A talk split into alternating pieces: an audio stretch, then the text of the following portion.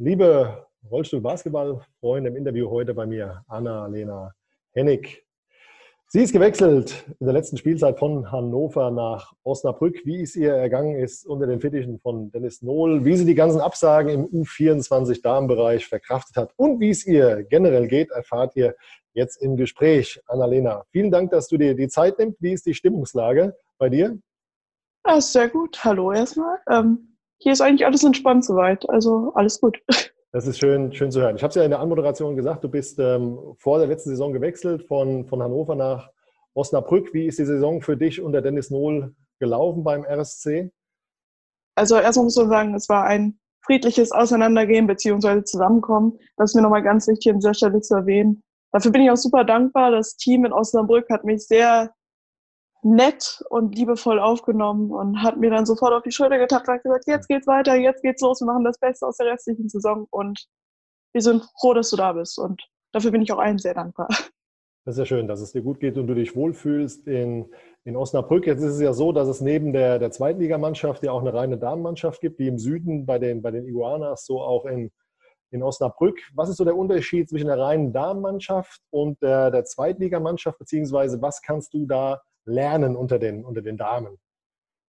Ja, also du hast gerade schon ganz gut gesagt, in der Damenmannschaft hat man viel mehr die Möglichkeit zu sehen, wo stehe ich im Damensport. Das hat man jetzt so in der Liga nicht so, das, das Gefühl dafür, wie muss ich mich verbessern auf meiner Position, um später mal vielleicht in der Nationalmannschaft mitspielen zu können. Wo muss ich noch was ändern? Man hat wahnsinnig gute Möglichkeiten von erfahrenen Spielerinnen zu lernen, die selber schon an der Spitze mhm. sind so wie Mareike oder Maya oder Anne Patzweit. Es ist wahnsinnig wertvoll und allein für die Option bin ich sehr dankbar. Und es ist auf jeden Fall eine wahnsinnig tolle Erfahrung. Ist es dann auch so, dass du die ein, zwei Mal zur, zur Seite nimmst und die mal fragst und sagst, hier, wie, wie würdest du das machen oder hast du einen Tipp für mich? Mhm, ähm, klar kommt das mal vor, aber ich muss sagen, häufig passiert das ganz natürlich während des Spiels, so Warm-ups. Ich hatte das zum Beispiel, da hatten wir Korbleger zum Warm-up gemacht, dann kam Mareike mhm. auf mich zu und meinte, versuch es doch mal so, weil je nachdem, in welcher Spielsituation du bist, macht es vielleicht mehr Sinn, so und so zu agieren. Also es ist gar nicht so dieses, mhm. ich warte darauf oder ich, ich verlasse mich darauf, dass sie mich kritisieren, sondern es ist einfach ein, wir versuchen einander stärker zu machen, ohne es bewusst zu tun. Mhm. Wenn das ja. Sinn ergibt. Das tut es absolut. Also alles, alles fein. Wie wäre oder Hätte das College auch für dich eine Option geboten oder warum bist du jetzt nicht nach Amerika gegangen? Also es gibt ja viele weibliche Spieler, die, die gewechselt sind, Selina Rausch, Babsi, Katharina Lang und wie sie, wie sie alle heißen. Wäre das auch für dich eine Option oder eine Option gewesen? Ähm, es ist lustig, dass du gerade das fragst. Also es war da schon so etwas in Planung, mhm. aber es hat sich gerade alles ein bisschen verändert wegen der momentanen Lage, die in der Welt draußen ist. Mhm. Und mal schauen, wie es dann nächstes Jahr aussieht. Aber ja, es, es ist nicht ganz außerhalb meiner, ah, meiner Planung. Sehr schön. Also erfahren die Leute auch hier ähm, tolle, tolle Neuigkeiten. Das ist zumindest meine Option in deiner, deiner Lebensplanung. Ist, ja, in deinem gesamten Leben musst du auch Abstriche machen, jetzt gerade als, als junge Frau. Andere gehen Party machen, ähm, saufen, tanzen und so weiter. Das ist bei dir wahrscheinlich nicht in dem Rahmen möglich. Wie hart ist es jetzt für, für dich, Abstriche hinzunehmen im, im privaten Bereich? Ich glaube, das sind keine Abstriche. Also, ich meine, ich mache es ja gerne. Ich tue ja eine Sache, ich tue es ja für eine Sache, die ja. mir sehr am Herzen liegt. Und der Sport verlangt es nun mal. Und es ist jetzt nicht so, dass ich zu Hause sitze und mir denke, ach Mann, also das ist für mich kein Verzicht. Das nimmt man gerne in Kauf. So. Und ich glaube, da bin ich nicht die Einzige, die so denkt. Mhm. Und was viele vergessen, man kann ja trotzdem am Wochenende tanzen gehen, mhm. nur halt nicht der Alkohol der Alkohol ist nicht dabei und es wird vielleicht nicht allzu spät, aber das heißt ja nicht, dass man sich nicht mehr treffen kann und eine Runde tanzen gehen kann. Also es ist abgeändert, aber mhm. es ist ja kein Verzicht. Ja, ja interessanter interessante Ansatz. Wie oder was sind eigentlich deine, deine persönlichen Ziele, was dich jetzt dran festhalten lässt, dass du eben so rigoros und, und hart trainierst, dass du dieses Mindset hast? Was ist so dein, dein Perspektivziel? Was lässt dich da jeden Morgen aufstehen oder jeden zweiten Tag in die, in die Halle gehen, extra Einheiten schieben? Was ist es bei dir? Äh, bei mir ist es ganz klar die Nationalmannschaft, also die U25, aber auch vielleicht irgendwann mal die A-Nation. je nachdem, wie weit ich dann kommen kann. Ähm, es ist definitiv ein Motivator für mich zu sagen, ich stehe jeden Morgen auf, um mit meinen Ladies von der U25 dann irgendwie hoffentlich irgendwann mal ein Turnier ausspielen zu können. Und mhm. äh, ich, ich genieße das einfach mit denen. Und mhm. das ist wirklich der Grund dafür, weshalb ich sage, jo, ich stehe jetzt auf und mhm. gehe vielleicht in den Kraftraum oder ich gehe runter in die Halle und schieße mit den anderen. Oder ja. es ist auf jeden Fall ein großer Motivator. Es ist auf jeden Fall die jeweiligen Teams, in denen ich mich bewege. Ich selber sehe es natürlich auch, dass der Sport mir mental was Gutes gibt. Es gibt ich bin einfach glücklicher und ausgeglichener, wenn ich Sport ja. mache. So. Ja. Ähm, und weiß ich nicht. Ich glaube, es ist einfach der Teamgeist, der mich da irgendwie zu motiviert, was zu machen. Also deswegen machen wir einen Teamsport. Ne? Richtig. Wie hast du die ganzen äh, Nacken- und Rückschläge hingenommen jetzt im Zuge der U24, U25 Damen? Eben, dass jetzt die Europameisterschaft abgesagt wurde, jetzt mal unabhängig davon, dass sie vermutlich eh nicht stattgefunden hätte aufgrund der, der Corona-Pandemie, aber gerade so Länder wie England, ja, also die ja auch viel ähm, Wert auf die Weltspitze und, und tollen Rollstuhlbasketball legen, sich erst gar nicht angemeldet haben. Wie hart hat dich das ähm, getroffen? Ähm, also ich würde lügen, wenn ich sage, ich hätte nicht geweint. Ja. Ähm, das war wirklich meine erste Reaktion. Ich habe die E-Mail gelesen und habe angefangen zu weinen. Dann habe ich erstmal allen möglichen Menschen eine Sprachnachricht geschickt, wie unfair das ist. Mhm. Aber nachdem man dann erstmal einen Schritt zurückgenommen hat, konnte man auch sagen, klar, es ist hart, ja. aber wir können ja nur stärker uns dann präsentieren. Also es war ja ein Ziel von uns von der U24, dass wir da erstmal zeigen, dass wir uns in diesem Jahr unglaublich gut entwickelt haben. Mhm. Und ich, das kann ich auch mit Stolz sagen. Es ist ein Fakt, dass wir uns gut entwickelt haben und wir haben uns sehr gefreut, das mhm. im Vergleich zu sehen. Gerade zu GB, die haben uns im November bei der Europameisterschaft in Frankreich ähm, sehr viele Ansätze zum Lernen gegeben. ähm, und wir wollten halt sehen, genau in den Vergleich, wie gut haben wir uns gemacht. Und die Option wurde uns jetzt für dieses Jahr vielleicht genommen. Aber wir haben ja jetzt noch mehr Zeit, uns vorzubereiten. Und am Endeffekt können wir ja nur stärker noch werden. Und es wird auf jeden Fall ein grandioses Spiel werden, das weiß ich jetzt schon. Ja, echt, äh, echt eine tolle Einstellung, die du an den, an den Tag legst. Hast du mal gesprochen mit der einen oder anderen Spielerin aus dem, aus dem Team GB, was, was der Grund war, warum sie jetzt nicht teilgenommen haben oder haben die sich da in, in Schweigen gehüllt? Weil ich frage deshalb, mhm. ähm, das kann ich an der Stelle auch mal den Zuschauern sagen, wir haben halt eine offizielle Anfrage gestartet, auch an den britischen Wheelchair Basketball ähm, Verband, was denn nun los war, warum er nicht teilnehmen wollte an der U25, U24 ähm, Damen-Europameisterschaft. Also man hat uns nichts verraten, man hat einfach auf die Pressemeldung verwiesen. Ist natürlich ein ähm, bisschen unglücklich für uns, weil wir hätten die Fans gerne informiert, was denn jetzt die Gründe waren, warum Team GB nicht teilgenommen hätte oder hat an der europäischen ähm, 24 und 25 ähm, Europameisterschaft, aber es ist, wie es ist. Hast du was ähm, gehört? So, Bush, ähm, also, wir wollen jetzt mal die Gerüchteküche so ein bisschen anheizen. Hm, also von Gerüchten halte ich generell nicht so viel. Ja. Ähm, du bist doch also Profi. Auf, Richtig. Ja. Also ja. verlasse ich mich jetzt mal auf das, was mir gesagt wurde. Und ja. klar ist man immer mal wieder in Kontakt mit ein paar Spielern international. Und klar fragt man dann mal und sagt, oh, das ist ja schade. Und, aber im Endeffekt wurde da auch nichts Neues besprochen. Ich glaube, das wäre auch irgendwie komisch gewesen. Mhm. Also es wurde, ich, ich weiß auf jeden Fall, dass das beidseitig ist, diese mhm. Traurigkeit. Und ja. ja. Aber ich glaube, jeder ist traurig in dieser Situation, von daher. Dann, dann halten wir kurz fest, der britische Verband äh, will Rold kein, kein Statement äh, geben zu der Situation, beziehungsweise hat auf die offizielle Pressemitteilung beziehungsweise die, die Veröffentlichung der IWBF Europe hingewiesen. Und wir nehmen jetzt einfach mal mit aus dem Gespräch mit dir, Annalena, dass äh, auf seitens der Engländerin genau die Traurigkeit vorhanden ist, diese auch bei euch beziehungsweise dir ist. Ja, was gibt dir der Rollstuhlbasketball? was es mir gibt. Ja. Ähm, auf jeden Fall eins, und das ist ein Ort, an dem ich immer Rückhalt finde mhm. und Zuflucht. Also ich glaube, es mhm. gibt kein Teamkamerad, wo ich nicht sagen würde, zu dem kann ich ankommen, wenn ich Probleme habe. Mhm. Also man findet wirklich eine Familie, die einem immer unterstützt, egal was passiert. Und ich habe das ja eben schon angeschnitten. Es hilft einfach auch, einfach mal rauszukommen, ja. an was anderes zu denken als vielleicht Schule oder die, die arbeiten den Job. Man kommt an Freunde dran.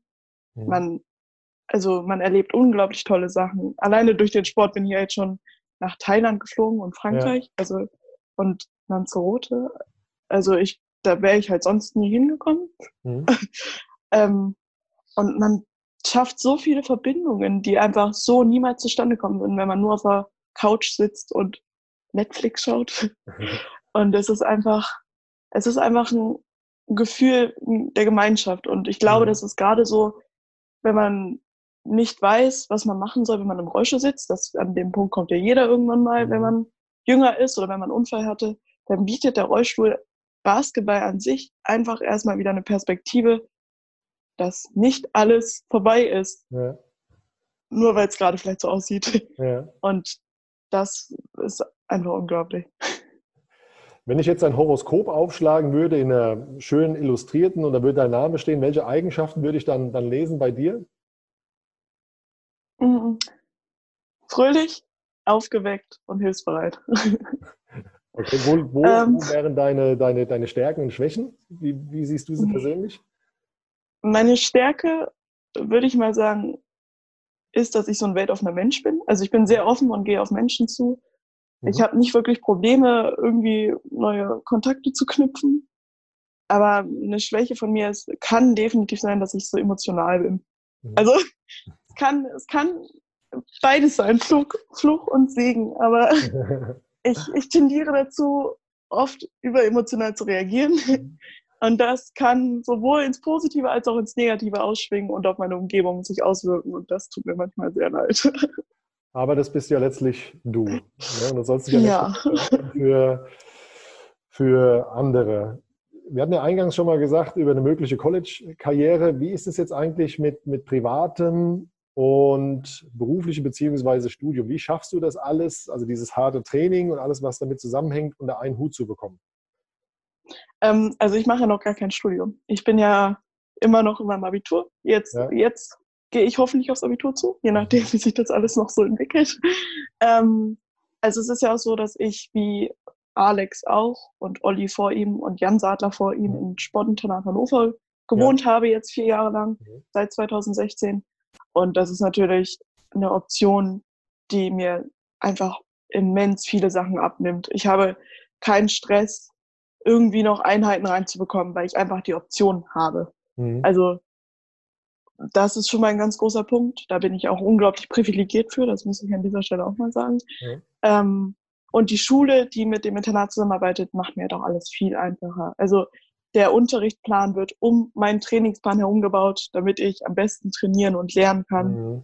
Ich kann Klausuren in Trainingslagern schreiben oder auf, mhm. auf Wettkämpfen, weil ist nicht so schlimm, ich bin Sportler. ähm, und das macht die Sache für mich halt unglaublich einfach. Und ich weiß, dass das eine Position ist, die nicht jeder hat. Ja. Ähm, das muss man an der Stelle auch mal ganz ehrlich sagen. Ich glaube, an einer normalen Schule ähm, hätte ich diese privilegierten Zustände nicht. Ähm, ich habe auch einfach unglaublich viel Zugang zu Profis. Ich habe einen Kraftraum mit Krafttrainer, der mir vom BSM bereitgestellt wird. Ich habe den Zugang zur Ernährungsberatung. Ich habe den Zugang zu Psychologen. Ich habe durch die U25 auch noch Trainingspläne.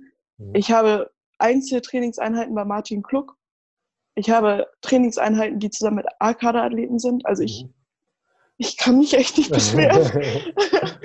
ähm, und ich glaube, dass es dann auch nicht so schwer ist, einfach mal zwischendurch noch ein bisschen zu lernen, weil mir einfach schon so viel Stress vor den Schultern genommen wird, mhm. dass ich mich dann einfach mal ein bisschen selber manchmal hinsetzen muss und sagen muss, pass auf, hier wird so viel geschenkt, jetzt arbeite doch auch mal ein bisschen dafür.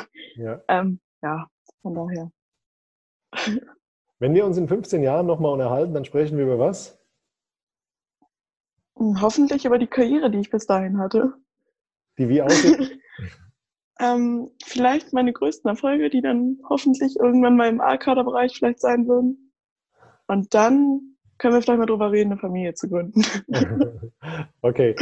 Hast du schon irgendwelche beruflichen Vorstellungen, dass du sagst, nach meiner ja hoffentlich Rollstuhl-Basketball-Karriere möchte ich dieses oder jenes machen? Gibt es sowas schon in, dein, in deinem ähm. Planungshorizont? Ja, also ich, jetzt habe ich ja viel Zeit, mich mit Planung auseinanderzusetzen ja. gerade. Ähm, also ich würde später schon irgendwie gerne in die Sozialrichtung gehen. Ich würde mhm. auf jeden Fall später gerne Menschen helfen. Also in einer absoluten Traumwelt ja. würde ich vielleicht später nach dem, nach dem Sport ähm, mich einfach zurückziehen, nicht zurückziehen, immer noch so ein bisschen was mit Sport zu tun haben, einfach ja. in Kliniken oder Krankenhäuser gehen, mich da als Ernährungspsychologin oder Ernährungsberatung hinsetzen, mhm. Menschen helfen, sowohl in sportlichen als auch psychischen Sinne und denen einfach versuchen, wieder das Leben zu erleichtern. Ja, wird ja auch ein bisschen passen ja. mit deiner, mit deiner positiv-emotionalen Ader. Ich würde dich gerne was, was Privates ähm, fragen, weil ich habe ja auch ähm, Kinder, die, ähm, meine Tochter ist 19, der Kleine ist 7, man läuft ja auch viel rum und, und hört Kinder öfters mal rufen, ja, das ist ja voll behindert. Ähm, wie, wie kommt es bei dir als, als junger Dame an? Ja, also ich finde, diese ganze Diskussion wird immer ein bisschen engstirnig gesehen. Ja. Man muss einfach mal sagen, dass die Sprache sich im Laufe der Jahre weiterentwickelt hat mhm. und das Wort behindert im Laufe der Zeit einfach seine Bedeutung verloren hat. Ja. Es wurde, also es hat es nicht verloren, aber es hat so eine Doppelbedeutung mittlerweile. Mhm. Je nachdem, wo man es einsetzt, hat es entweder die eine Bedeutung in Bezug auf Einschränkungen, so wie in unserem Sport, ja. oder in der Jugendsprache, Jugendslang oder Umgangssprache mittlerweile ja schon, dass es einfach eine Beleidigung ist für jemand, der nicht ganz auf der Höhe ist. Also das ist, es ist halt nicht mehr die ja. Ursprungsbedeutung und dann ja. darf man das auch nicht so eng sehen. Äh, klar kommt es dann wieder auf den Kontext drauf an. Wenn das jetzt ein normaler Jugendlicher sagt über eine behinderte, beeinträchtigte Person auf der Straße, ist das natürlich was komplett anderes, als wenn ja. er jetzt zu seinem besten Freund geht und sagt, ja, der Unterricht war heute sehr behindert. Also ich sehe das da nicht so eng. Ich finde, mein Gott, also man kann es auch ein bisschen übertreiben. Mhm. Ich finde, wir sollten uns alle mal ein bisschen entspannen und das nicht ganz so eng sehen. Ich meine, die Menschen werden früher oder später zu der Einsicht kommen, dass es nicht ganz richtig ist, so ein Wort in dem Zusammenhang zu benutzen. Und dann früher oder später auch das Wort aus dem Wortschatz streichen. Aber jetzt die ganze Zeit mit dem erhobenen Zeigefinger durch die Gegend zu gehen, ist halt auch nicht der richtige Ansatz. Ja, schöne, schöne Antwort. Mama oder Wundertag wäre, was würdest du deiner Mama, die ich übrigens sehr, sehr schätze, Grüße an der Stelle an, an, an Hennig. Was würdest du deiner Mama sagen? Äh, jetzt? Ja. Okay. Ähm, hallo Mama. ich hab's geschafft. Ich bin im Reut-Interview. bin jetzt cool. Und ich hab dich lieb. Oh, das war, das war richtig nice und ich denke ähm, auch richtig schöne ähm, Schlussworte für dieses Interview. Ich danke dir vielmals, dass du dir die Zeit genommen hast und so einen geilen Schluss hingehauen hast. Also so einen hat mir, glaube ich, noch nie in einem Interview gehabt. Bleib bitte dir selbst treu, bleib gesund und grüß mir ganz lieb die, die Mama Annalena. Vielen Dank. Mach ich. Tschüss.